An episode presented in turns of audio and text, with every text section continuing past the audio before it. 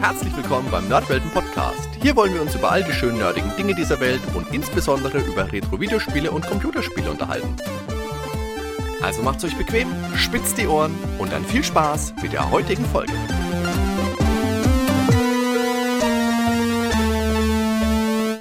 Hallo liebe Zuhörer, herzlich willkommen abermals zurück beim Nerdwelten Podcast, wo wir uns wieder einmal an einem völlig neuen Konzept versuchen. Und zwar haben wir uns schon länger mal gedacht, wir möchten auch mal eine Art, ja, Durchblättern einer klassischen Videospielzeitschrift machen. Und heute ist es tatsächlich mal soweit. Deswegen begrüße ich heute meinen sehr geschätzten Kollegen, den Dan. Grüß dich, Dan. Hi. Hi, HD, grüß dich. Hallo zusammen. Und bist du bereit? Ich bin sowas von bereit. Wir machen jetzt quasi eine, ein Retro-Retro äh, durchblättern, wenn man so will. Also wir gucken uns ein, ein altes Magazin an, das über damals schon alte Sachen schreibt. Genau, und zwar haben wir heute vor uns liegen die, magst du sagen? Das ist die Return, Ausgabe Nummer 1 aus dem Herbst 2009. Das ist jetzt auch schon zehn Jahre alt. Ja. Das muss man sich mal auf der Zunge zergehen lassen. Aber das ist ja auch so ein bisschen der Grund, warum wir das heute machen. Also mal vorangestellt, ähm, die Return und die deutsche Retro Gamer, die ist 2012 gekommen. Das sind die beiden Retro-Magazine, die ich so lese aktuell noch. Ich habe immer gern noch ein Printmagazin in der Hand und wie gesagt, irgendwann dann angefangen, mir die zwei Hefte doch mal regelmäßig auch zu besorgen.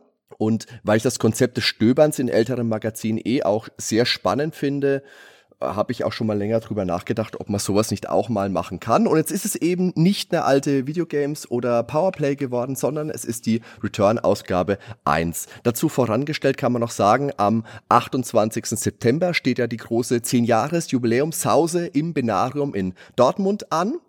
Genau.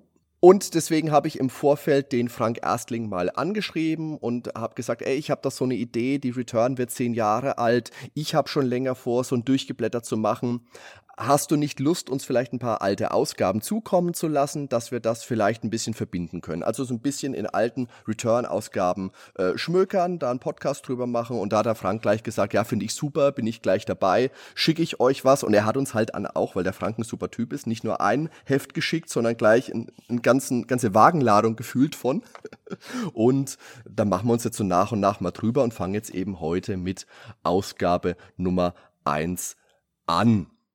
Ja, und die macht auch direkt einen super Eindruck, wenn man so in der Hand hat. Also ich bin ja irgendwie so, ich glaube, mit der 26 oder so eingestiegen, das zu lesen.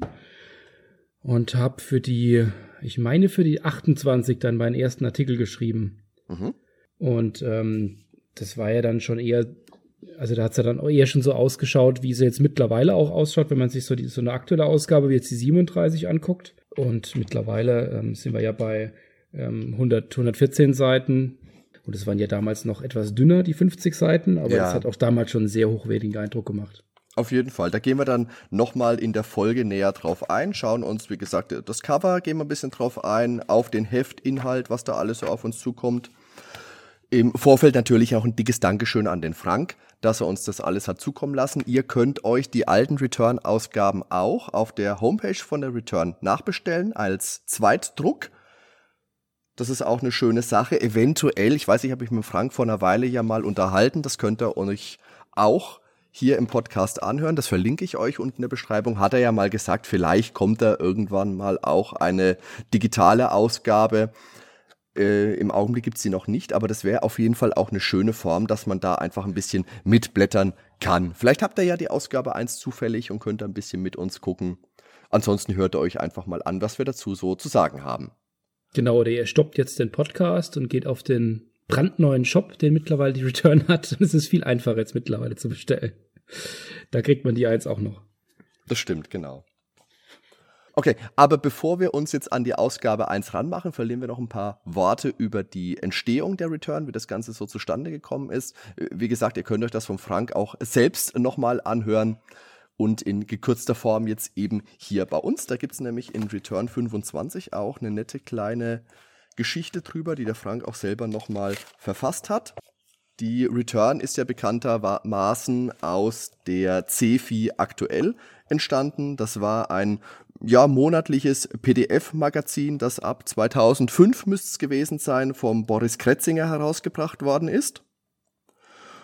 Und ab 2007 hat das der Frank dann eben auch entdeckt, hat angefangen dafür zu schreiben, hat sich ins Layout ein bisschen mit eingebracht, damit das alles ein bisschen, ja, ein bisschen farbenfroher, ein bisschen ansprechender vielleicht auch wirkt als so eine, mh, hm, sagen wir mal, eine eher, eher schlichtere PDF-Datei mit äh, vielleicht auch ein bisschen Bildern mit drin. Also das ist dann schon ordentlich aufgewertet worden. Und dann irgendwann hat der Boris Kretzinger aber gesagt, ja, das ist jetzt zu viel das werde ich wahrscheinlich einstellen müssen, dass der Frank das Ganze dann übernommen hat. Hat dann ordentlich Feedback auch dazu bekommen, hauptsächlich vom Forum 64, dass dann entschieden werden konnte, okay, das wird jetzt immer mehr vom Inhalt, die Leute sind interessiert dran, das bringen wir jetzt mal als gedruckte Version heraus. Und so ist dann eben aus der CEFI aktuell 2009 die allererste Ausgabe vom Return Magazin entstanden. Genau, das jetzt mal kurz zusammengefasst. Das haben wir ja auch nochmal deutlich ausführlicher in der Interviewfolge mit dem Frank. Das können wir ja verlinken in den Show Notes. Ein paar Informationen, wie der aktuelle Arbeit so läuft innerhalb des, des Return Magazins. Das ist dann jetzt auf die Jetztzeit bezogen. Das kann man vielleicht auch nochmal dazu packen, wäre dann das Interview, das, das ich auch, das erste Gespräch, das wir länger auch geführt haben. Und du hattest ja auch schon mal mit dem Daniel Zand schon mal gesprochen. Mhm. Also da gibt es schon einiges an Infos, was das äh, Return Magazin auch intern hergibt. Was man vielleicht noch sagen kann, was ich in dieser ähm, Zusammenfassung jetzt auch noch gelesen habe von ihm, dass die Return ihren Weg ja tatsächlich erst mit Ausgabe 21 ans Kiosk gefunden hat, im Mai 2015. Bis dahin konnte man die Return ja nur online bekommen. Ja, das war natürlich auch ähm, damals noch ähm, in einer geringeren Auflage, wie es da jetzt mittlerweile ist. Natürlich, ja. Aber ich war gestern auch wieder am Würzburger Bahnhof, habe einen Kumpel zum Zug gefahren, war dann noch ein bisschen im Kiosk, wie man es halt so macht am Bahnhof, geht man mal in den Kiosk. Äh, da, da liegt die Return auch aus. Schön präsent. Ja, also wenn man gucken mag, wenn man sich die jetzt auch eine aktuelle Ausgabe holen will, auf der Return Homepage ist auch verlinkt eine Übersicht von, von Händlern, die die Return auch im ähm, auch, auch vertreiben. Das heißt, man kann da auch selbst mal gucken, wo man selbst wohnt. Und ähm, dann kann man schauen, wo die in der Umgebung verkauft werden, in den Kiosken. Also in Bahnhöfen wird man in aller Regel immer fündig. Ich bin ja immer in Karlsruhe, da sehe ich sie dann auch immer ausliegen. Und äh, ja, ich glaube, die ist mittlerweile ist sie schon ganz gut auch äh, breit in Deutschland verfügbar. Genau, denke ich auch. Ich weiß nicht, Daniel, müssen wir jetzt da kurz drauf eingehen, ähm, auf äh, deine äh, möglicherweise äh, existierende Befangenheit zum Return-Magazin, weil du ja dafür schreibst. Ähm, ich denke, im Vorfeld kann man da einfach schon mal die Luft rausnehmen, weil wir machen jetzt natürlich keine Bewertung, sondern wir blättern ja einfach mal durch. Ja, ist ja eher so, dass ich ja mal dann kritisieren kann, wie das, wie viel besser das heute ist. Also, damals. genau das, äh, wir, wir, wir gucken uns die jetzt äh, mal an und äh, stöbern da ein bisschen etwas durch. Wir können sicherlich auch mal so ein paar Verweise auf heute machen, was sich auch an dem Magazin jetzt heute so geändert hat. Oder vielleicht auch an den Inhalten oder auch wie Inhalte damals besprochen wurden und vielleicht auch heute etwas anders besprochen werden. Ähm, das ist tatsächlich interessant, wenn man da mal zehn Jahre später sich ein Retro-Magazin anschaut. Da hat sich ja selbst auch in der Retro-Szene wiederum was geändert. Auch wie man, wie ja. man äh, mit dem Thema ganz allgemein umgeht und wie das verhandelt wird. Und es ist ein echt spannender Blick zurück. Genau. Ich habe jetzt die Ausgabe auch bislang noch nicht gelesen gehabt. Ähm, jetzt für den Podcast zum ersten Mal. Die eins hatte ich bislang auch noch nicht.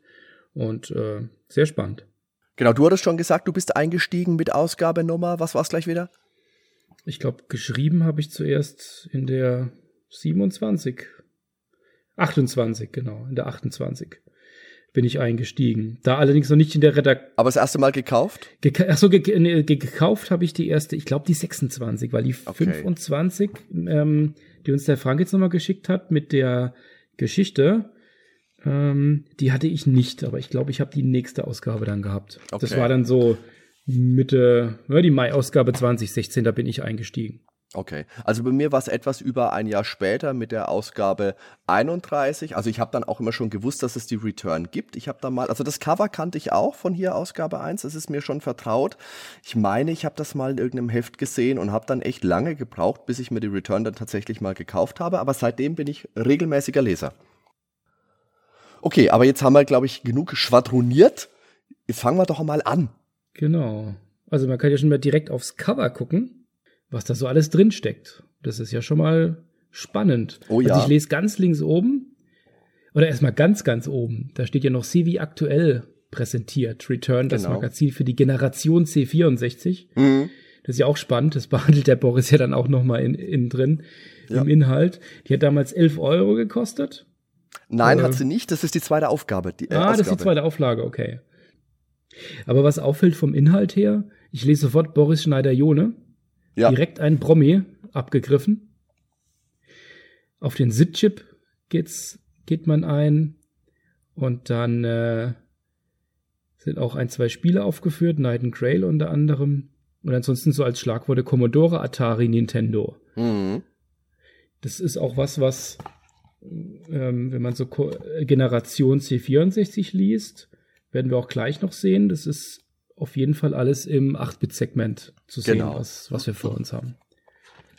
Das war ja auch was, was in der Geschichte nachzulesen ist. Wie, wie gesagt, wir haben es jetzt kurz gehalten, dass man sich im Absprache mit dem Forum 64 dann geeinigt hat, okay, wenn man es rein weiter auf C64 basieren lässt, wie die C4 aktuell ja ein reines C64-Magazin war, dann hat man eben nicht so viele Leser, wie wenn man schon mal aufweitet auf sämtliche 8-Bit-Systeme. Und das ist eben die erste Return oder die ersten Return-Ausgaben, die setzen ihren Fokus noch rein auf 8-Bit. Das ist in der Folge, und ich möchte sagen, Gott sei Dank, auch ausgeweitet worden, dass es jetzt wirklich breit über sämtliche Retro-Sachen kunterbunt geht. Steht ja hier unten nochmal rechts unten im Eck so ein kleiner Aufblätterer 8-Bit Inside. Genau. Was haben Das wir ist, noch? Das ist natürlich auch was, was, was auch sicherlich in der Zeit zu Diskussionen geführt hat, ist natürlich klar. Ähm, das ist ja auch was, was man heute in den Foren lesen kann, wenn sich mal wieder ein Fokus verschiebt von dem Magazin. Da gab's ähm, seinerzeit sicherlich dann auch Stimmen, die gesagt haben, ich will aber eine reine 8-Bit-Sache haben, ich will rein C64 haben. Ähm, aber die, ich denke mal, die, die Ausweitung vom, vom Scope auf so, auf viel mehr Plattformen noch und auch auf ein zeitlich breiteres Spektrum gesehen, da bekommt man einfach viel mehr nochmal zu sehen, zu Ja, lesen. natürlich. Na klar. Und das macht es dann auch, gerade wenn man hochgeht auf 114 Seiten, auch nochmal viel spannender, dass man da auch wirklich nicht zusammenkratzen muss, was, was ist jetzt in den drei Monaten passiert, sondern man, man hat einfach eine sehr breite Auswahl von Themen. Ja, ich finde das es auch, ich auch so. einen wirklich guten Schritt. Das ist äh, stärker raus aus der Nische und Genau, ähm, da richtig. findet jeder einfach was. Genau, den Terminus Nische hätte ich jetzt auch gern noch verwendet. Das ist genau das, genau wie du sagst, kann ich einfach nur so unterschreiben. Ähm, und ich denke, es ist auch viel einfacher, wenn du wirklich sämtliche Retro-Systeme hast, so ein Magazin zu befüllen und auch ein Magazin interessant und lebendig zu halten. Weil die Szene zwar immer noch viel hergibt, aber halt natürlich nicht mehr so viel wie äh, Mitte der 80er. Und da ist es einfach, wenn man wirklich noch Nintendo, Sega, Sony, äh, Atari, you name it, ich möchte jetzt niemanden äh, zu, zu äh, vergessen zu kurz kommen. da ist einfach alles dabei. Genau. Ich meine, heute kann man ja sehen, wenn man sich so eine aktuelle anschaut, ähm, dass es natürlich auch sehr unterschiedlich ver verteilt ist, wie viel für die einzelnen Systeme rauskommt. Und das war damals durch den Fokus, den man hatte auf, auf deutlich weniger Systeme, ist das, denke ich mal, vielleicht noch gar nicht so stark rausgekommen. Aber auf jeden Fall eine spannende Entwicklung, die dieses Magazin Ja. so mitgemacht hat. Und wenn wir uns jetzt das Cover weiter anschauen, dann haben wir ja gleich neben, das Return-Logo ist ziemlich gleich geblieben. Das ist schon so in diesem C64-Stil noch mit den Regenbogenfahnen, wie, äh, Farben, wie man es von den Atari-Spiele-Covern meinetwegen kennt. Und die Datasette ist da noch recht prominent mit drauf. Die ist ja Mhm. heute vom Return-Cover verschwunden Ja, aber schön im Druck. So, und jetzt müssen wir uns mal das Cover näher angucken. Du hast die Themen, hast du schon mal ein bisschen so angeschnitten. Also auf dem Cover fixiert uns eine grimmig dreinblickende Blondine mit tiefem Ausschnitt, Koshima würde sich freuen, und zwei wirklich dicken Revolvern. Erinnert vielleicht ein bisschen an eine, an eine blonde Lara Croft. Das wird vielleicht so ein bisschen das äh, Konzept gewesen sein. Ich stelle mir gerade so die aktuelle Redaktionskonferenz vor, wo wir das Cover dis äh, diskutieren und dieser Vorschlag käme. Da ist Ich wäre dafür.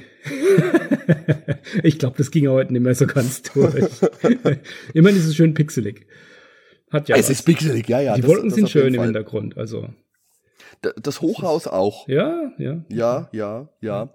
Also dieses Konzept, äh, das erinnert stark an die letzten Cover der C4 aktuell Ausgaben. Äh, Von dem pixeligen Look. Hier haben wir jetzt äh, Vektorgrafik in 66 dpi Bitmap umgewandelt, habe ich äh, im Return Magazin 25 gelesen, muss ich sagen, dann auf 16 Farben reduziert, damit es der C64 Farbpalette äh, entspricht. Und ab Ausgabe 2 wurden dann Voxelgrafiken verwendet, also so ähm, klassische 2D-Bilder in den dritten Raum mit reingedreht. Das finde ich ganz schöne Cover. Das erste hier ist auch, ja, nett, vielleicht, vielleicht ein bisschen äh, offenhemdig, würde ich es mal nennen. Genau. Mittlerweile sind die Cover ja ähm, häufig auch stark themenbezogen. Tatsächlich auf der aktuellen Ausgabe ist ja die, ist ja Batman drauf. Ähm, wir hatten schon Fußballausgaben. Ähm, letztens war ähm, hatten wir das Monkey Island Cover mit drauf. Also, dass man eben auch ein, bisschen sich auf den Inhalt fokussiert ja. und da eher sehr hochwertige Cover natürlich auch nimmt. Ich meine, mittlerweile, oder schon seit einer, seit einer ganzen Weile, liegt sie ja auch am, am Kiosk aus und da muss es ja auch was hermachen. Bevor wir blättern, Dan, das beste, wichtigste haben wir vielleicht vergessen, die Bindung. Weil natürlich ja. die ersten Return-Ausgaben noch so eine klassische Rückenheftung haben. Also mhm. mehr wie ein, ja, wie, wie, keine Ahnung, ich möchte jetzt nicht Mickey Mouse sagen, aber wie halt ein ähm, Comic-Heft äh, ein Heft eben, genau. Und heutzutage hat man die Rückenleimung, wo der Rücken dann wirklich breit ist, wo noch Text mit drauf gedruckt ist, wo man das im Regal stehen hat und dann auch was lesen kann. Das war hier noch ein bisschen rudimentärer. Ja, aber ich meine, äh, hol dir mal die alten Powerplays und Amiga Jokers und PC Players raus, die haben das alle auch nicht. Ja, hast du vollkommen recht, das ja, stimmt. Das ist schon auch wieder, auch wieder Retro-Bezug, aber wahrscheinlich war es auch günstiger. Auf jeden Fall.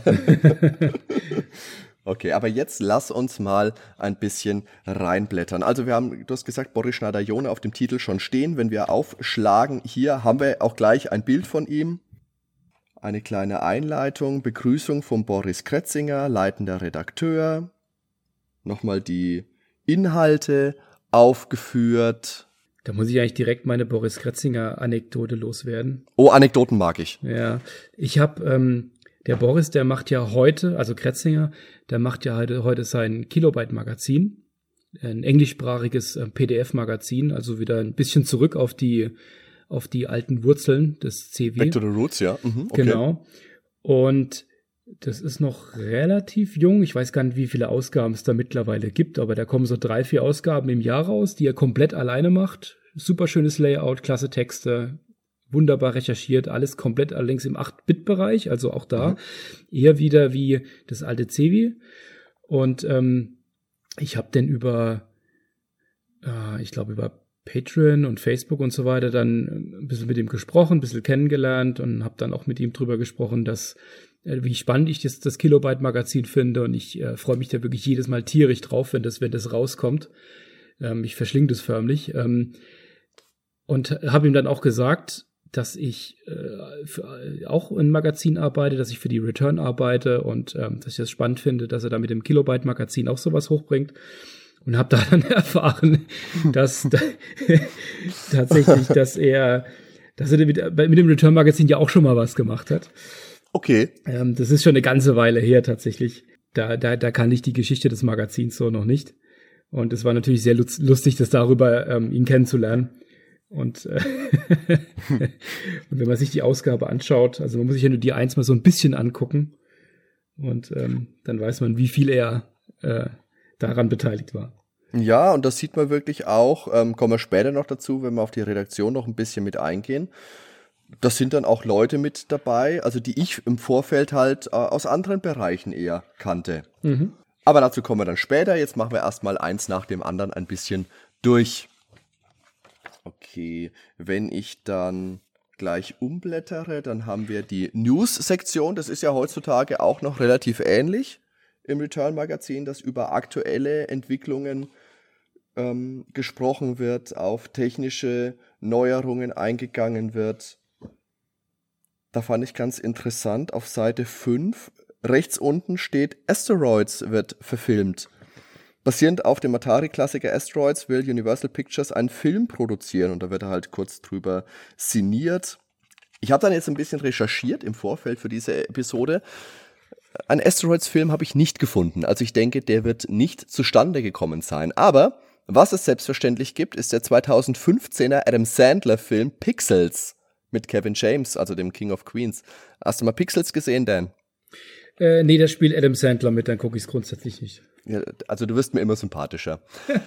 also es ist wirklich, äh, ich habe den irgendwann mal gesehen, als er zufällig mal irgendwo kam, bin ich hängen geblieben und ganz, ganz schlimmer Film, absolut nicht lustig. Der basiert natürlich äh, mehr auf Space Invaders wahrscheinlich, denn auf Asteroids sind noch Elemente aus Ja, Pac-Man und glaube ich, habe ich, glaube ich, gesehen Genau. im Trailer und so, ja. Pac-Man, Donkey Kong und ich glaube ein bisschen Tetris, aber es, oh, nee, kein guter Film, kein guter Film. Nee, nee. Was auch ganz witzig ist, da- darüber die Welt mit 8-Bit-Augen sehen, da wird auf ein C64-Handy-Filter angegangen. Das war wirklich mal ein Ding, sowas hatte ich auch mal, dass man so, ähm, ja, Filterbilder gemacht. Macht man ja heute natürlich auch wieder mit Instagram und ähm, Face-App und hast du nicht gesehen. Aber ja, C64-Filter kann ich mich dran erinnern. Ich glaube, den hatte ich damals auch. Ich habe bei mir auf meinem Android das 8-Bit Photo Lab. Da kann man alle möglichen Systeme durchgehen. Okay, Auch lustig. glaube Aber ich. ja, das gibt's natürlich heute noch. Aber damals war es vielleicht ein bisschen was Neueres. Wahrscheinlich. Gut, die, die 6. Da gibt's einen kurzen Rückblick auf die Gamescom 2009. Da war ich sogar. Da ist ein schönes Bild von einem Typen, der vor einem Super Nintendo sitzt und Super Mario World spielt. Und ich nehme an, es wird seine Freundin sein, total entgeistert, die Hände über die Knie verschlagen, starrt ins Nichts. Wahrscheinlich genauso, wie ich damals Pixels geschaut habe. So schaut sie. Genau. Anfassen ausdrücklich erwünscht. Aber liegt da eine Return unter dem Tisch? Sehe Ja. ich das richtig? Ja, oder ein Aha. Flyer. Wahrscheinlich ein Flyer. ich glaube, ja, es ja. sind Flyer. Return Flyer. Ja, SNES geht immer. Ja, 2009 war ich auch auf der, auf der Gamescom. Ich müsste mal in meinen alten Fotos nachgucken, ob ich da vielleicht auch auf dem Stand war, aber ich kann mich nicht mehr dran erinnern. Sind das du und deine Frau auf diesem Bild am Ende? Nee. Nee, meine Frau, meine Frau war zwar auch dabei, aber nein. Oh, dann hier Seite 8, Seite 8 links unten, was steht da? Ein bisschen was über Emulatoren, glaube ich. Faszinierend finde ich, unten links ist ein Bild von River Raid und Mhm. River Raid war ja damals indiziert, weil es ein ultra brutales Flugzeug-Killerspiel war, bei dem man Flugze äh, Flugzeuge bestimmt auch, aber Schiffe versenken konnte. Hui, hui, hui. Ja, das war. Also schlimmer war bloß noch Blue Max dann später. Darf man diesen Namen überhaupt nennen heutzutage? Jetzt habe ich schon wieder Schweißausbrüche. Oh nein, Ich glaube, Blue Max 80er, auch so. das dürfte eigentlich alles mittlerweile. so ein Mörderspiel. Ja, die waren ja auch gar nicht gut, die Spiele. Also Nee, kann man nicht kann empfehlen. man nicht empfehlen. Ja. Und dann auf der nächsten Seite haben wir ja schon äh, Generation C64, was du vorhin angesprochen hast. Von Genau. Boris Kretzinger. Das, äh, ja, der Boris schreibt, schreibt klasse. Der geht da auch, ähm, also der, der, der geht da auf das Thema ein, was ja damals ähm, Generation Golf war, die, die Generation äh, C64 ein bisschen so zu prägen.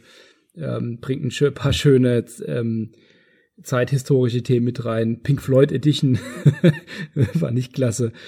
Er, spiel, er spricht vom Videospiel Crash, den verortet er jetzt 1984, da war ich ein bisschen überrascht. Nee, der ist so 83 bis 85. Ich glaube, Ja, er hat dann genau. einfach so ein bisschen den Mittelweg gesucht Ja, dafür. höchstwahrscheinlich, ja. Ähm, er geht da aber auch relativ stark auf die Raubkopierkultur ein. Was ist denn so ein Raubkopierer? Ich habe da irgendwann bei Wikipedia mal nach, äh, nachgeschaut. Das sind Ja. die, die ihre Sicherheitskopien dann anderen Leuten geben. Ah! Ja, das? Das ist doch verboten. ja, ich, ich Oh Gott, Also, Pira Piratenpack. Software-Piraterie. das war wohl ei, damals, ei. war das wohl gang und gäbe, ja. Aber da muss man wirklich sagen, ähm, das ist natürlich ein wichtiger Faktor beim C64, weil natürlich die äh, Spieleboxen auf magische Weise immer voller geworden sind. Und also vom Hören sagen wurde mir mal zugetragen, dass es wirklich wenig Leute gegeben haben soll, die Spiele gekauft hätten. Habe ich gehört. Für den C64. Blätter mal schnell um. Da, das, das war der Schneider-Jone, da grinst er mich an. Genau, rechts oben haben wir beide Boris auf einem Bild und den Frank gleich noch mit dazu.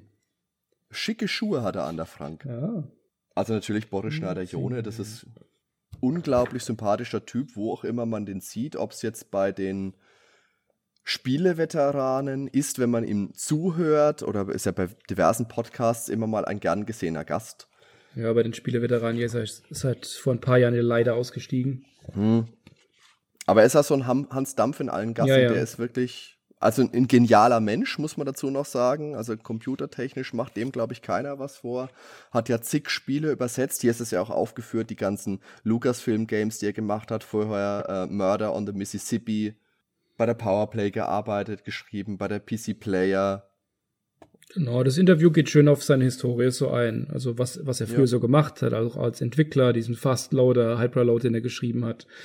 Die Übersetzungen, die er gemacht hat äh, die Kontakte zum, zum Markt- und Technikverlag, also für, für Lukas, Lucasfilm, LucasArts, ja, die, die Übersetzung von, von diversen Adventures aus der goldenen Zeit, die er gemacht hat, mhm. ähm, zu seiner Zeit bei der Powerplay und auch ein wenig, wie er heute so zu dem Thema steht. Ich muss jetzt gerade mal überlegen, 2009. War er da nicht schon bei Microsoft? Da ja, da steht auch heute Produktmanager für Microsoft Xbox Konsole. Genau, da war er auf jeden Fall schon bei Microsoft. Ja. Und ich überlege gerade die Spieleveteranen. Das ging, ging das nicht in dem Jahr ungefähr los? Ja, das ging 2009 los. Also wahrscheinlich hat dieses Interview mit Boris und Frank dazu geführt, dass anschließend die Spieleveteranen gegründet wurden. Hundertprozentig. Ja. Also ich, ich möchte das gerne so glauben und ich speichere das jetzt so in meinen, so ist das Informationen ab. Wir tragen das bei Wikipedia ein. Da gibt es einen Artikel zu, zu ähm, Spieleveteranen wurde beschlossen im Interview mit der Return. Das fliegt bestimmt wieder raus. Die sind ja immer so genau bei Wikipedia. Ja, wir machen es einfach immer wieder, bis sie keine Lust mehr haben, es rauszuschmeißen. genau. Ich sehe schon, du hast eine ähnliche Taktik wie ich. Man muss sie zermürben. So, nächste Seite. Oh, jetzt wird's interessant. Hier Commodore Hardware, SIT unter dem Mikroskop. Ja, die Seite 12 und 13 ist ein wir haben zu wenig Text. Was machen wir denn jetzt? Das ist auch super interessant, ja. Also bevor der eigentliche Text kommt, eine Doppelseite wirklich vergrößert der SID-Chip. Und der ist ja eigentlich nur grün und schwarz. Ja, irgendwie also schon cool, also aber ja. Also es bringt mir jetzt nicht den Mehrwert. Da hätte man noch mal das pixelige Mädchen auf zwei Seiten drucken können. okay, aber dann der Text dazu der handelt ja so ein bisschen darum, dass man den, ja, den, den Chip da irgendwie im Labor unter das Mikroskop gelegt hat und vergrößert, damit man den nachbauen kann. Und ich fand diesen Text wirklich ultra schwer zu lesen. Zum einen, weil der Autor sich im Text immer wieder in der dritten Person mit Vor- und Nachnamen nennt und das jetzt halt nicht einmal, sondern ich glaube, es sind, hm, ich müsste lügen, aber mindestens dreimal, ich glaube sogar mehr. Und es ist halt ein sehr, sehr technischer Text, also wirklich schwer zu lesen. Und nach der Hälfte habe ich dann echt mal ins, ins Nichts gucken müssen und mir gedacht, hä? Habe ich nicht verstanden. Muss von vorne anfangen. Ja, das war ja damals dann wohl ein Gastautor, der da einen Text, Text zugeliefert hat. Ich weiß nicht, wie viel da dann jeweils noch gemacht wurde. Es ist ganz allgemein so, dass wenn man jetzt mal sich das Magazin so anschaut, wie mit Gastautoren gearbeitet wird, wie die genannt werden, wie die Texte geschrieben sind, das ist noch nicht so normiert, wie es jetzt dann heute ist. Also mal wird es eingeführt in ähm, im, im, äh, in, in, im einführenden Text ganz am Anfang. Mal wird gibt es einen kurzen Kasten dazu, wer das ist und auch die Form, wie die Texte geschrieben sind. Also gerade jetzt von den von den Gastredakteuren. Das war da noch, ich glaube, da war man noch am üben. Und ja, ist natürlich ein trockener Artikel. Aber er hat ja auch nur zwei Seiten. Also ich finde, man merkt diesen Text schon an, das ist jemand, der wirklich was vermitteln will, der sich da, denke ich, auch Mühe gibt, aber der halt einfach wahrscheinlich davon ausgeht, dass der Leser auf einem ähnlichen Stand ist wie er. Das ist eine schöne Umschreibung für, ich bin vielleicht auch einfach zu doof, dass ich es verstehen kann. Nee, aber ein sehr technischer Text, würde ich einfach mal so zusammenfassen. Ja, du wirst ja wohl schon verstehen, dass im Audiopfad viele nichtlineare oder nicht dynamische Grenzwerte stecken, die Verzerrung im Signal verursachen und in der Emulation dann auch die Transitoren eher linear betrachtet werden und es deswegen ja auch nur zwei Arten von Transistoren halbwegs genau nachgebildet werden können. Das war jetzt gerade ganz komisch, weil ich höre, dass du sprichst, aber es gibt für mich keinerlei Sinn. Nein, also wie gesagt, einfach äh, sehr technischer Text Anders dann, wenn wir umblättern auf die nächste Seite, Doppelseite wieder, 16, 17, ist ein Review zum C64-Spiel Space Taxi. Und interessanter, geschri interessanterweise geschrieben, soll ich es jetzt schon vorwegnehmen? Ja, es steht ja quasi, das Kürzel steht ja dran. Genau, und zwar vom Rainer Klingsieck. Und der Rainer Klingsieck, der hat natürlich auch zwei super interessante YouTube-Kanäle. Einmal den Longplay-Kanal. C64 Longplays, ne? C64 Longplay, genau. Wo er dann Spiele quasi unkommentiert durchspielt, aber eben auch Kraut und Rüben und Videospiele. Und das ist einer meiner liebsten YouTube-Kanäle tatsächlich. Schaue ich sehr gerne, weil der Reinhard, habe ich Reinhard wieder gesagt, gell? Aber Reinhard wäre richtig, ja. Reinhard wäre richtig, Reinhard heißt er, genau. Ich hau das immer durcheinander, ich weiß nicht. Also lieber Reinhard Klingsek, verzeih mir, dass ich deinen Namen hier jetzt verkehrt ausgesprochen habe und dich Rainer genannt habe, mache ich nicht mehr.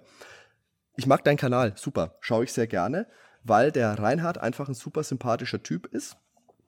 Und das liest du hier halt einfach raus, wenn du den kennst und seinen YouTube-Kanal kennst, dann kannst du dir genau äh, seine Stimme vorstellen, wie er dir das vorliest.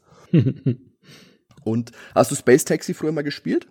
Ja, aber nicht so viel. Also ich kann mich noch dran erinnern, aber ich habe jetzt kein, keine sonderlich emotionale Verbindung dazu. Doch ich dafür umso mehr, weil Space Taxi eines der Lieblings-C64-Spiele von meinem Opa tatsächlich war. Mein ah. Opa hat damals auch ein C64 gekauft und der wollte dann immer, dass ich Space Taxi spiele, weil er sich immer so über das ist Hey Taxi gefreut hat. Über die Sprachausgabe. Das fand er ganz toll. Und ein fliegendes Auto, fand er auch super. Ja, der Reinhard springt ja da auch nochmal in die Ich-Form bei dem Artikel. Ja, genau, genau. Aber das ist, wie gesagt, sowas, das, das, das könnte er auch eins zu eins so auf seinem YouTube-Kanal bringen. ja, auf jeden Fall schön geschriebener Artikel. Genau, das, das lässt sich wieder locker, flockig lesen, das ist wieder genau mein Ding. Dann kommen wir auf der nächsten Seite zu einem sehr schönen Spiel. Das ist jetzt dann wiederum kein Rückblick, sondern etwas, wofür die Return ja vor allen Dingen ja auch steht sondern ein damals neues Spiel für den C64. Night and Grail. Hast du das gespielt? Nein, davon habe ich jetzt das erste Mal gelesen in dieser Return-Ausgabe 1. Schaut aber tatsächlich echt interessant aus. Vor allem steht hier auch irgendwo drin, hier am Schluss, dass es was für Castlevania-Begeisterte ist. Und ich bin ja großer Castlevania-Fan. Und es schaut einfach super aus. Ritter, Drachen, tolle Grafik. Kennst, du kennst es wohl? Ich habe den Nachfolger in der 33 beschrieben. Pains and Aches. Ah, davon hast du schon mal was erzählt, ja, okay. Genau. Und das, das war, das war ein richtig starkes, also auch so, so, so Metroidvania-Stil, sehr verschachtelt, was man freischalten kann, sehr schön geschliffen. Aber auch C64. Auch C64, genau. Okay. Der hat es über, also der hat es, ich glaube, das kam wirklich 2009 und dann 2017, also ich glaube, der hat da wirklich acht Jahre dran, dran geschrieben. Ich habe jetzt gerade seinen Namen vergessen, wie peinlich. Und da hatte ich ihn auch gefragt, ob er, äh, ob auch ein dritter Teil kommt. Hat er gemeint, der dauert mindestens wieder genauso lange, aber eigentlich hat er keine Lust. Ich glaube, der war zuletzt an irgendeinem Mega Drive-Spiel dran. Aber das ist jetzt gefährliches Halbwissen. Nee, sehr schöner Titel auf jeden Fall. Aber hier kann man auch mal einen schönen Vergleich ziehen, wie es dann eben später bei der 33 war. Der Text von Boris geht quasi über oh, sagen wir mal, eine dicht bedruckte Seite, sagen wir mal anderthalb Seiten. Das wäre halt aktuell in der Return, wird man sowas über vier Seiten besprechen. Und da eben auch relativ stark dann nochmal, was, was kommt da mit, was, was liegt in der Box mit drin, also auch viel, viel Beschreibung drin haben ähm, und äh, möglichst auch ein bisschen Wertung noch mit reinkriegen. Aber man kann, man sieht, in anderthalb Seiten geht es natürlich auch. Und es ist vom Layout auch, Layout auch schön gemacht. Ja, was mir ein bisschen, was ich vielleicht ein bisschen anders gewollt hätte, ja. ähm, du hast auf der linken Seite recht dominant, also, also die ganze linke Seite ist eigentlich das Cover von dem Spiel. Ja. Da hätte ich vielleicht noch ein bisschen lieber noch Screenshots gehabt, weil die mhm. schauen echt super aus. Und das Cover ist, ja, okay, bisschen generisch, hast du einen Zwergenritter mit einem riesen Schwert, den Kral und einen Drachen hinten dran. Ist schon okay, ist jetzt nicht das hübscheste und originellste Cover, aber die Grafik für ein C64, boah, der Drache, Wahnsinn. Die ist wirklich klasse, ja. Und der hat doch auch unterschiedliche Farben von Schwert, oder? Hier steht was von Eisschwert, das Flam nee, von Flammenschwert, Verzeihung. Aber das eine Schwert, das er hat, ist rot, das andere ist ja silbern. Also das ja, Schaut sehr interessant aus. Ich glaube, das muss ich mir mal näher angucken. Genau. Und wie gesagt, das Paints and Eggs kann ich auch sehr empfehlen. Das habe ich auch, auch nachdem ich den, den Artikel fertig habe, noch eine ganze Weile weitergespielt. Michael Tillander heißt er übrigens. Hab gerade mhm. mal geguckt. Ist das ein Schwede am Ende? Äh, Skandinavier. Ist das? Okay.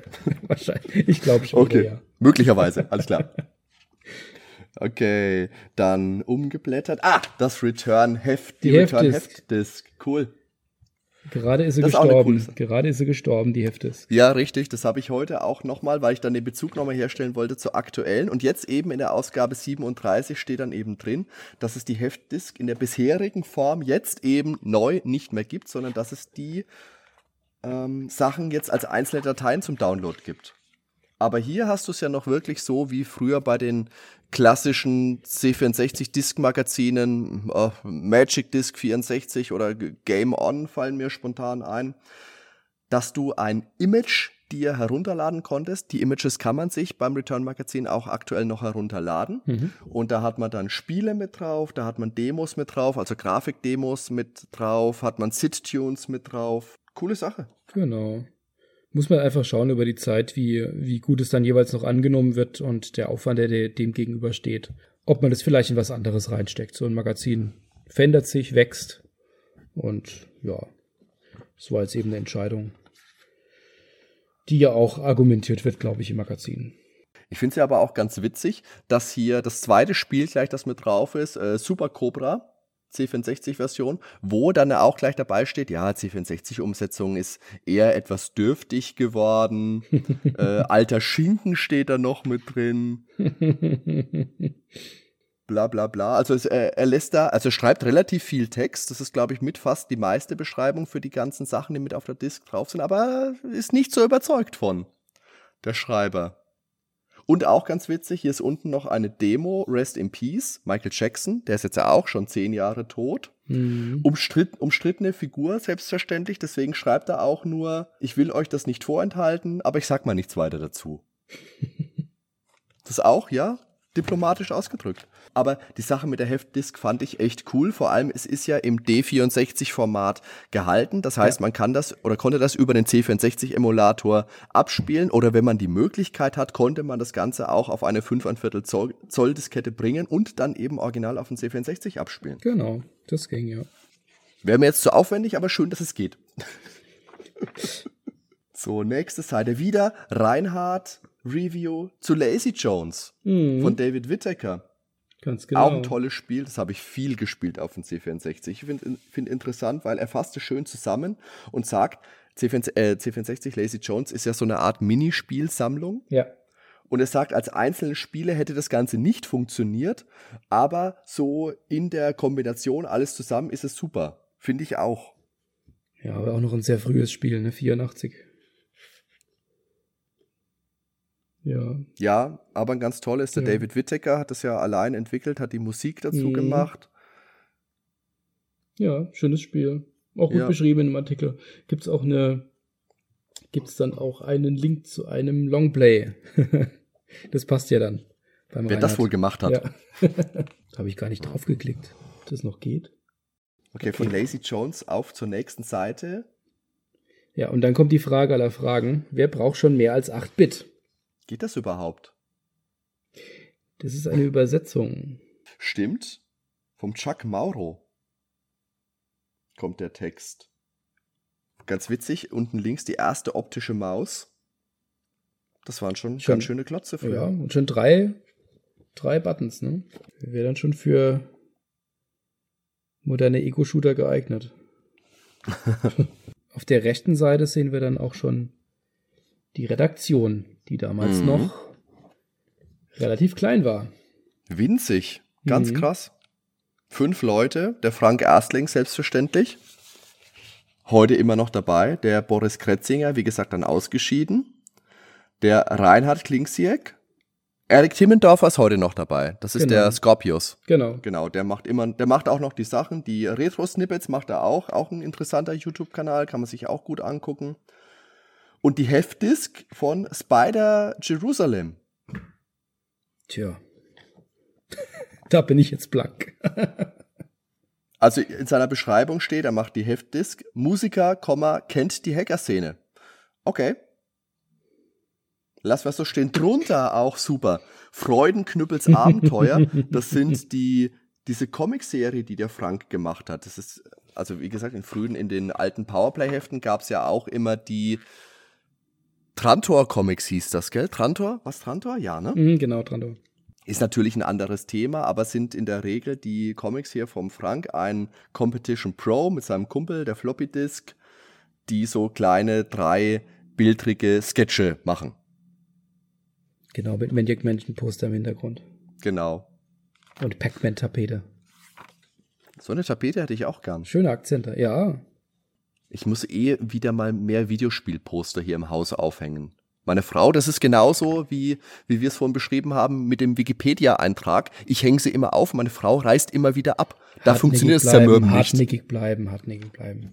Das ist aber leider auch das Prinzip von meiner Frau. Und gegen Frauen, du weißt es, zieht man immer den kürzeren. Längerer Atem, ja. So, und dann kommen wir mal zu einem Vierseiter. Ist ja gar nicht so häufig in der, in der Ausgabe. Und das ist dann eben Und wir genau sind in der Mitte, in der Mitte des Heftes angekommen. Ja, ging, ging schnell, ja. Ja, da kommt die, ähm, die Klammer durch. Ja, genau. Und das ist ein, das ist ein Crossover von Erik. Mhm. Zu und, Donkey äh, Kong. Genau. Da merkt man, dass es noch, dass man wahrscheinlich noch, noch früh in der Laufzeit, in der, in der Lebenszeit ist, weil Donkey Kong hat man wahrscheinlich relativ schnell behandelt. Relativ früh.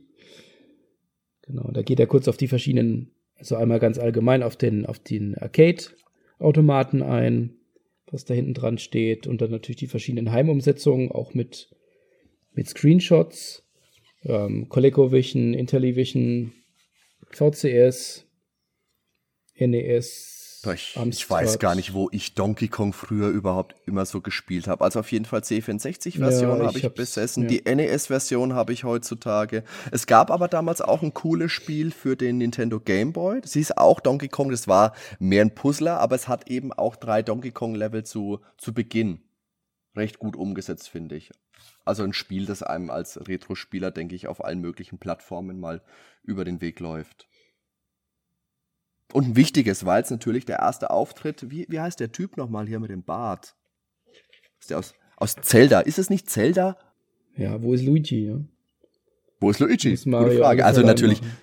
Jumpman, heute bekannt als ja. Mario, in seinem ersten Auftritt. Genau, der Erik ähm, gibt dann auch noch einen Filmtipp auf der nächsten Seite. King of Kong, The Movie. Ah, okay. Da geht es ja um den Kampf der beiden äh, Donkey Kong Meister, sage ich mal, Billy Mitchell und Steve Wiebe, mhm. die, wie es damals um die Weltmeisterschaft geht, äh, ein ziemlich spannender Film. Ich wusste gar nicht, dass der schon so alt ist. Ich dachte, der wäre. Ja, vielleicht war er damals relativ aktuell. Also von, von wann der ist, weiß ich nicht, aber es ist ja tatsächlich heutzutage so, dass Billy Mitchell seine Donkey Kong-Rekorde letztes Jahr, ja. also 2018, aberkannt worden ja. sind, weil man ihm nachgewiesen hat, dass er dafür einen Emulator verwendet hat. Ja. Der war ja im Guinness Buch der Rekorde und bei Twin Galaxies war er hinterlegt, ist alles gestrichen worden. Und, weil wir es vorhin von Pixels hatten, da spielt ja auch der Peter Dinklage mit mhm. aus Game of Thrones. Mhm. Und dessen Charakter ist ja auch auf dem, äh, basiert ja auch auf Billy Mitchell an der schicken Friese und dem Bart. In ähm, Pixels? Ja. Ah, okay. In Pixels, ja. Okay. Also ich muss jetzt zu meiner Schande gestehen, dass er doch mehr hängen geblieben ist, als es der Film verdient hätte. Aber Peter Dinklage ist einfach cool. Dinklage ist typ. cool, ja. Das edelt den Film ja schon wieder ein bisschen. So, das gibt dann natürlich auch die Bewertung für die einzelnen Umsetzungen. Am besten kommt da. Ah, die ist heute, die ist heute noch so, gell? Ja, genau, Diesen, ja. Bewertkasten. Und das ist, glaube ich, auch das einzige nach wie vor bei der Return, wo wirklich bewertet wird, oder? Dass da wirklich ja, so eine Zehner-Bewertung ja, drin ist. Ja, das haben wir sonst nirgends. Mhm. Und da sehr hart, also sehr hart, ne? Von 1 bis 10 ist da alles dabei. Der CPC oh, tatsächlich. hatte 10 bekommen. Der Spektrum nur eine 1.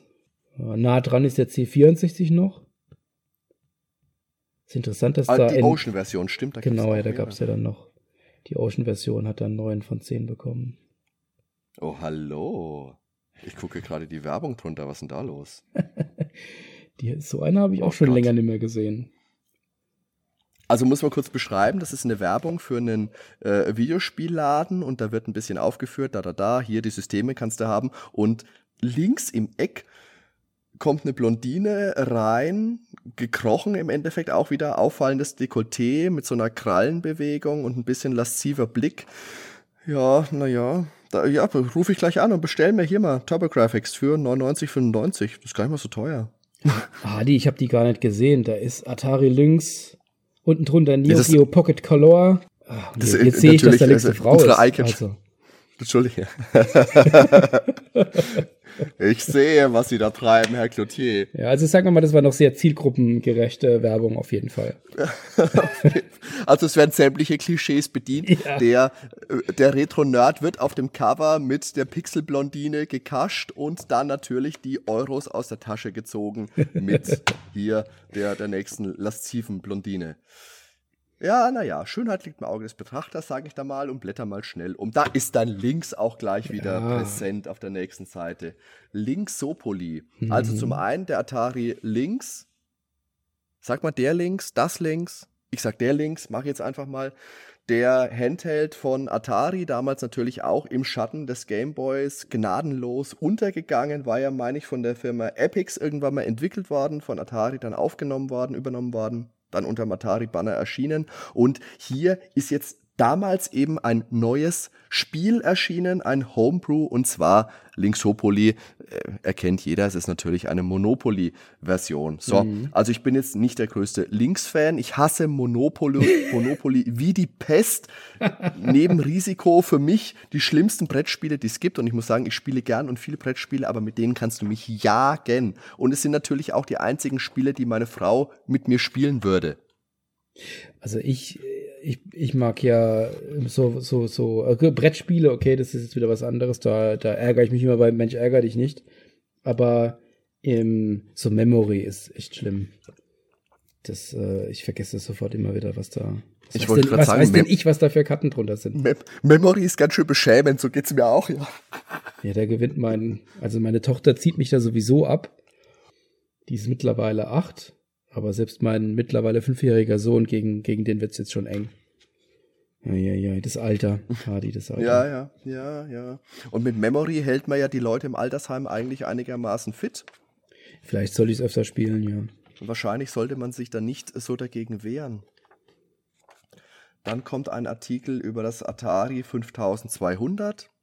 Rescue on Fractalus mhm. ist da mhm. rechts unten zu mhm. sehen.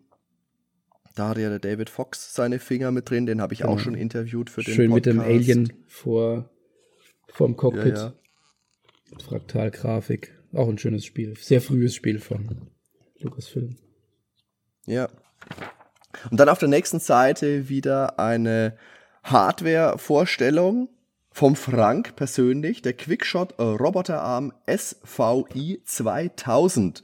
So, und da haben wir hier so ein ja, Roboterarm in Orange gehalten auf dem schwarzen Standfuß mit austauschbaren Armen, ein, ein Greifer, eine Baggerschaufel und ein Magnet. Ja, da gab es Interfaces für, steht im Text, für MSX beispielsweise und C64. Das Innenleben wird gezeigt. Das wirkt eher ein bisschen billig. Soll auch ein recht lautes Gerät gewesen sein. Hat knapp 100 Mack gekostet. Der ist bis heute im Einsatz und packt die, die Abos-Bestellung äh, für die Return in die Pakete ein.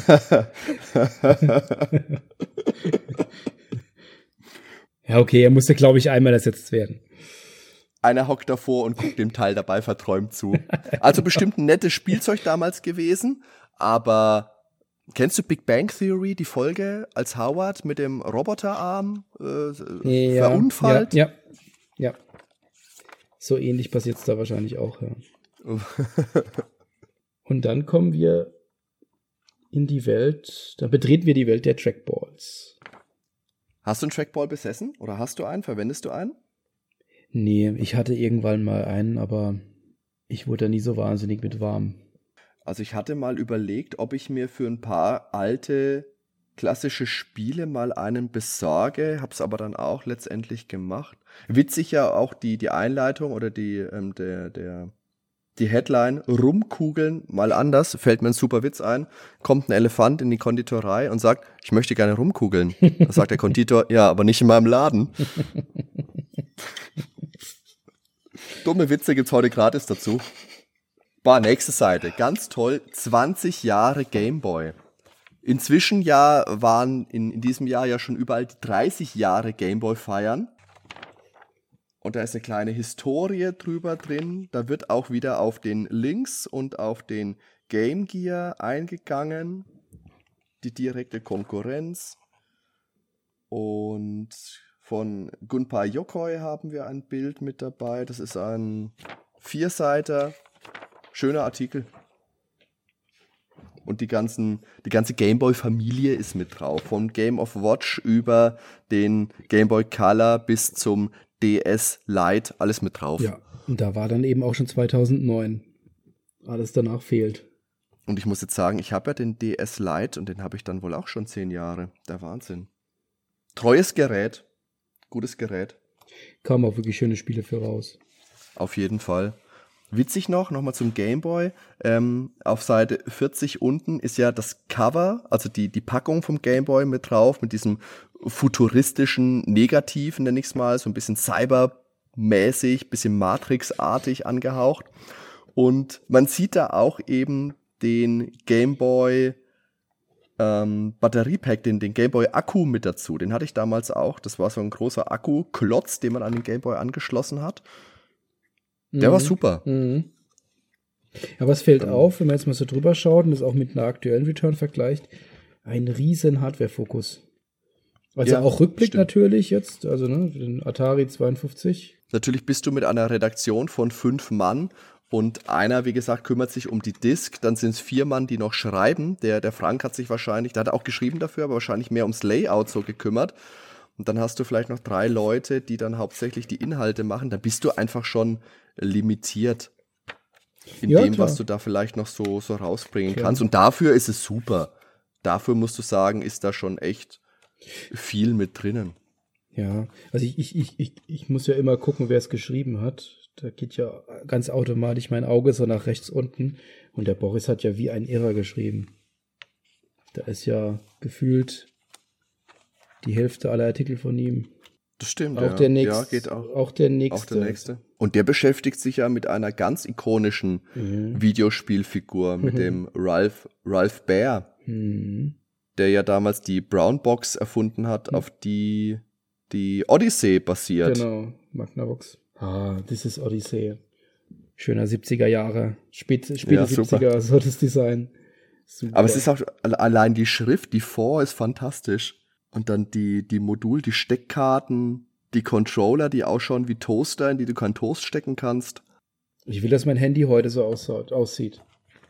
Das könnte man dir bestimmt reinbauen. Aber sag mal, Dan hier auf Seite 43 unten, wie gesagt, dieses Bild, das wir gerade anschauen, ja. was ist denn das links, das aussieht wie ein Aschenbecher? Das ist, oh, das ist ein Kabel. Kabel. Also ja, okay, naja. Es ist, es ist ganz schön dunkel hier. Und wie gesagt, ich bin alt, meine Augen sind nicht mehr so gut. Fürs nächste Mal holen wir noch so ein Vergrößerungs- also eine Lupe einfach noch mit dazu, wenn wir, wenn wir die nächsten Ausgaben dann beschreiben. Auf der 44 gibt es dann einen Event Report von der Evoke 2009. Ist ja eine sehr bekannte äh, Demo-Szene-Party. Die Evoke, die mhm. gibt es ja heute auch noch. Ich selbst war noch nie da, aber ich höre immer nur Gutes. Warst du da schon mal? Ich war tatsächlich auf noch gar keiner so Retro-Veranstaltung. Mhm. Ich müsste das, müsste das langsam vielleicht auch mal ändern. 28.09. Dortmund. Ja, ja, ich weiß, ich weiß. das ist das große Ziel. Auch wieder von Boris. So, und dann gibt es nochmal einen Hardware-Report im weitesten Sinne. Ja, aber super. Das ist sehr geil. Von jemandem, der verschiedene alte Systeme, also hier sieht man auf einer ganzen Seite ColecoVision und ähm, ein VCS, ähm, wie der das in äh, Mobilform bringt. Ich ja. habe jetzt gar nicht. Hat der das? Benjamin Hecken Dorn ist der Name von ja. dem Mann. Damals 33 Jahre alt, also heute dann 43. Der wirklich ähm, alte Hardware auseinanderbaut komplett und dann auf Handheld-Form zusammenschrumpft. Ganz cool hier rechts oben ein Atari VCS 2600 und ein NES in einem Gerät. Wahrscheinlich wiegt das Ding auch eine Tonne, so wie das ausschaut. Ja. Und dann, ähm, wie gesagt, von zwei Seiten die Module noch mit reingesteckt, aber cool. Echt cool. Aber auf der 48, ganz Mhm. rechts unten, auch ein Atari 800, diesmal, diesmal in topmodernem Look mit stylischen Chromleisten-Umrandung. Ich würde da aber auch schon sagen, das sind wir jetzt auch schon wieder im Retro-Bereich, weil das schaut wirklich nach, also nach topmodern schaut es jetzt auch nicht mehr aus. Eher so nach 2009. Das schaut aus wie ein Schiffe versenkten Computer. ja. ja, auch schon wieder zehn Jahre her. ja, Wahnsinn. Oben ein VCS. Wirklich mit Modul, die sind alle auch alle immer mit Modulschacht, ne? Sieht aus wie ein DS Mhm. Lite oben VCS. Ja. Sehr cool. Aber ist, äh, sind alles Einzelstücke, so wie ich das gelesen habe, ne? ja, ich denke, also ich weiß nicht, wie das heute ist, aber Eines seiner aktuellsten Projekte aber der Commodore C64 Laptop. Also Commodore 64 Laptop wurde gleich in mehreren Exemplaren gebaut. mh, Ein Gerät wurde dann ganz offiziell versteigert mit einem Höchstgebot von 6000 US-Dollar, wechselte das Stück den Besitzer. aber gut, da steckt halt auch eine Menge Arbeit mit drin. Ja, er hat's gestiftet, steht da. Ja. Benjamin Heckendorn. Hätte man mal, müsste man eigentlich mal recherchieren, ob es den heute noch gibt. Vielleicht kriegen wir den ja mal fürs Mikrofon, Dan. Das wäre doch mal ein Projekt. Ja, ob der das heute noch macht. Spannend. Eine Werbeanzeige von Syntec. Das ist Wer ja da auch, wohl dahinter steckt. das ist ja auch eine interessante Se- Seite. Also, das ist komplett DIN A4 in knalligem Rot. Fast ausschließlich Text, so in vers für verschiedene, Epo äh, ähm, verschiedene Jahre hinweg. Mhm. 1994 kommerzielle 8-Bit-Magazine sterben aus, Syntec wird gegründet. Weltwirtschaftskrise 2008, Syntec eröffnet und erweitert Niederlassung. Ja, darf man auch nicht vergessen, ne? 2009, da waren wir ja gerade in der Rezession. Das war ja gerade das Jahr nach der Weltwirtschaftskrise. Hm. Kann man sich, wenn man in den letzten Jahren so hierzulande gelebt hat, schon fast schon gar nicht mehr vorstellen. Auf der Seite Und 50 dann? wird gefragt, war das dann schon alles? Nein, Nein, noch lange nicht, wird geantwortet. Die nächste Ausgabe der Return erscheint Januar 2010. Auch das kommende wird wieder randvoll mit News und Infos aus der Welt der 8-Bit-Computer sein. Also weiterhin Fokus erstmal 8-Bit-Sachen. Irgendwann muss ich da mal der Veröffentlichungszeitraum leicht geschoben haben.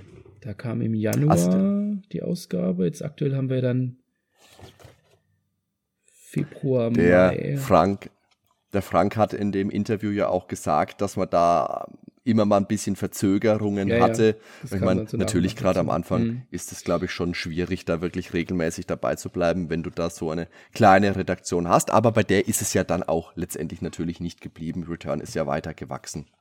Genau, hier wird ja kräftig die Werbetrommel gerührt. Wir suchen Unterstützung. Genau, sie schreiben gerne, prima, hier kannst dich bewerben. Und die Abo-Postkarte liegt noch bei, so wie früher. Auch ganz schön, weil hier drüben wird ja geschrieben noch, Heft zerschnippeln auf keinen Fall. Einfach diese Seite auf den Kopierer legen, kopierte Postkarte ausfüllen, Briefmarke drauf und dann ab die Post. Bitte mit, fünf, bitte mit 45 Cent freimachen. Ist das noch aktuell? Äh, nee, es kostet 55? 80 inzwischen. 60? 80? Wobei, für so eine Postkarte. Also Brief kostet 80 Cent, äh, Postkarte. Postkarte 60? Ich verschick, verschicke so wenig Postkarten. Du schickst mir auch nie Postkarten, sonst wüsste ich das. Also, wenn dann aus dem Ausland, da kostet es dann immer wieder irgendwie anders. Aber in Deutschland verschicke ich auch keine Postkarten. Aber ich bin mir sicher, dass wenn man das hier jetzt kopiert und dann losschickt, dass man trotzdem noch ein Abo bekommt. Da steht 26 Euro drauf. Was kostet es denn aktuell? Ja, vielleicht muss man irgendwie ein bisschen zuzahlen, aber. Aber die kommt auf jeden Fall noch an. Es hat, hat ja schon fünfstellige Postleitzahlen. Aber ich finde es immer äh, faszinierend, wenn man dann so auf so alte Dinge sich bezieht. Ein guter Freund von mir hat Mattel mal angeschrieben, äh, ob sie vielleicht noch Beingummis für Masters of the Universe Figuren haben, weil seine werden jetzt mal kaputt, kriegt man nicht mehr. Und? Nee, hat er nichts mehr du nichts gekriegt. mitbekommen? Sie haben nur geantwortet, nein, gibt's nicht, lass uns in Ruhe. Ja, schade. Ja, und auf der letzten Seite haben wir noch ein bisschen Werbung von Protovision Online.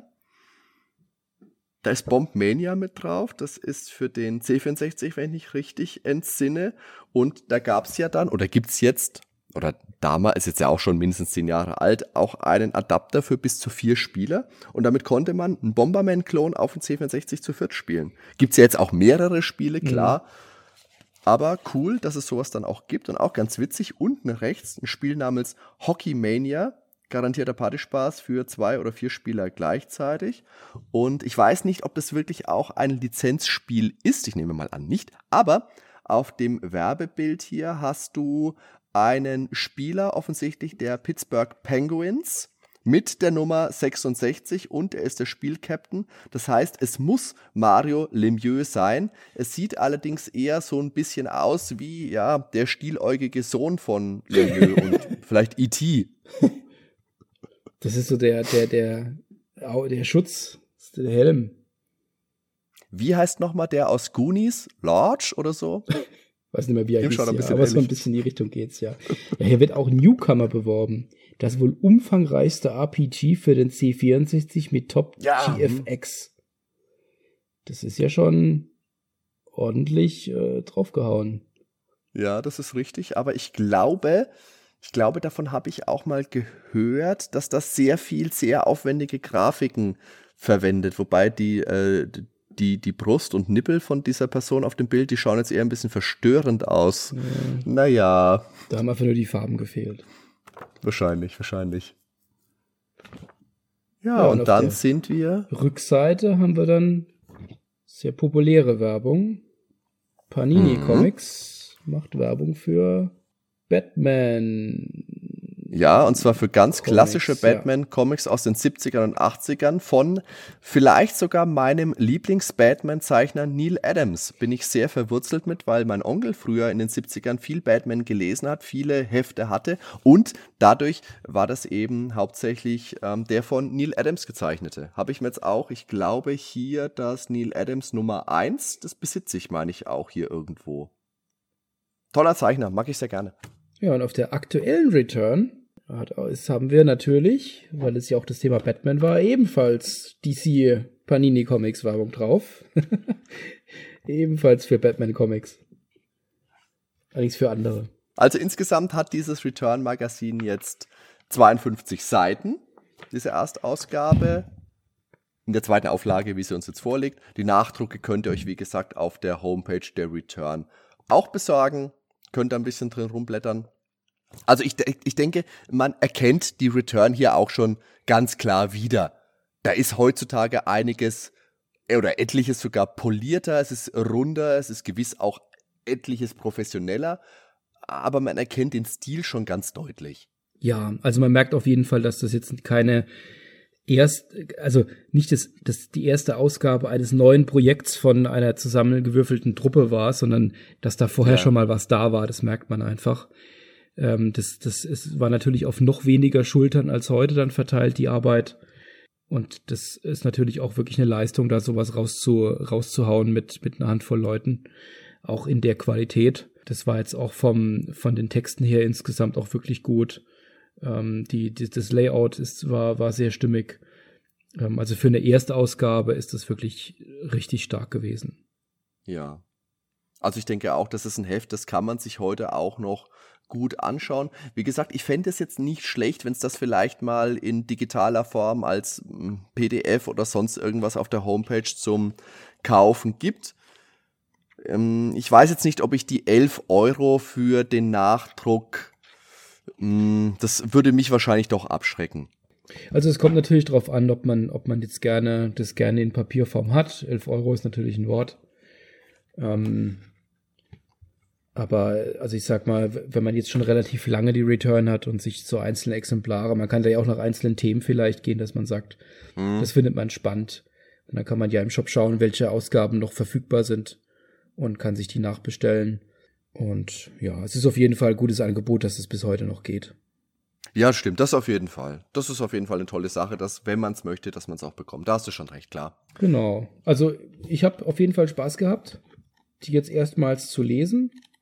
Ja, ist, ich auch. Ist natürlich jetzt ähm, bei mir jetzt auch nochmal aus der Sicht, dass ich jetzt ähm, schon seit, seit drei Jahren ja auch selbst mit an Bord bin, ein spannender Blick so in die Vergangenheit, wie das, wie das damals aufgebaut war, wie auch damals das Endergebnis war. Deutlich kürzere Texte größtenteils für einzelne Spiele.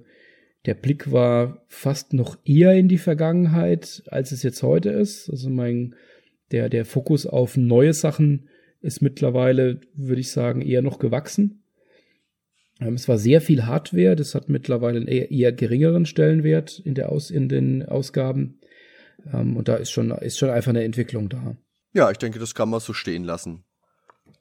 Man erkennt ganz deutlich, wo die Wurzeln sind, wo es herkommt sozusagen und es ist ein gutes Heft. Das auf jeden Fall. Das würde ich auch so unterschreiben.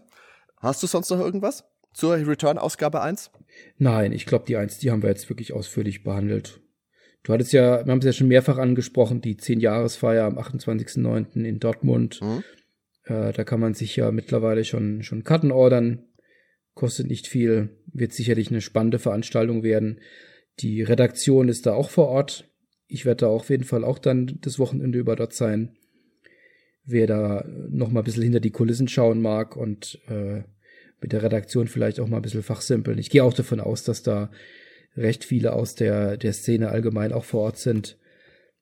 Äh, der wird da sicherlich einen äh, Riesenspaß haben, wenn er wenn es ihm möglich ist, ähm, da in Dortmund vorbeizuschauen. Genau, okay. Dann würde ich sagen, kommen wir zum Ausklang. Im Vorfeld nochmal ein herzliches Dankeschön an den Frank Erstling, der uns, wie gesagt, einen ganzen Schwung Return-Magazine zugeschickt hat. Ich denke, wir werden das in Zukunft auch nochmal aufgreifen und vielleicht nochmal ein, zwei Magazine gemeinsam durchblättern. Ja, auf jeden Fall. Wenn es euch gefallen hat, dann lasst gerne Likes da, lasst Kommentare da auf Facebook, auf Spotify, auf YouTube, auf iTunes könnt ihr uns hören und auf SoundCloud.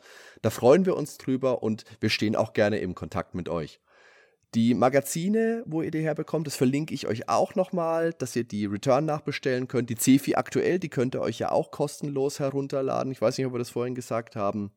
Das Interview mit Frank, das verlinke ich euch alles und dann bleibt mir jetzt am Ende nur noch mal zu sagen, herzlichen Dank fürs Zuhören. Ich wünsche euch eine gute Zeit. Bis zum nächsten Mal. Ciao und Dan, mach's gut. Mach's gut, Hardy. Ciao zusammen. Bis nächstes Mal.